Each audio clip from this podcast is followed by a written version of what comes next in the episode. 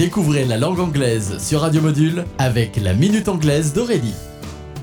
Hello everyone, welcome to la Minute Anglaise. Aujourd'hui, nous allons découvrir le sens de l'expression You can say that again. Mot à mot, tu peux le dire encore une fois. On pourrait donc facilement croire que le sens de cette expression You can say that again est qu'on nous demande tout simplement de répéter ce qu'on vient de dire. Or, si nous faisons ça, la conversation risque de tourner rapidement au malentendu, car l'expression You can say that again signifie en fait C'est très vrai, je suis totalement d'accord avec toi. Exemple. We really need some rain right now. Oh yeah, you can say that again.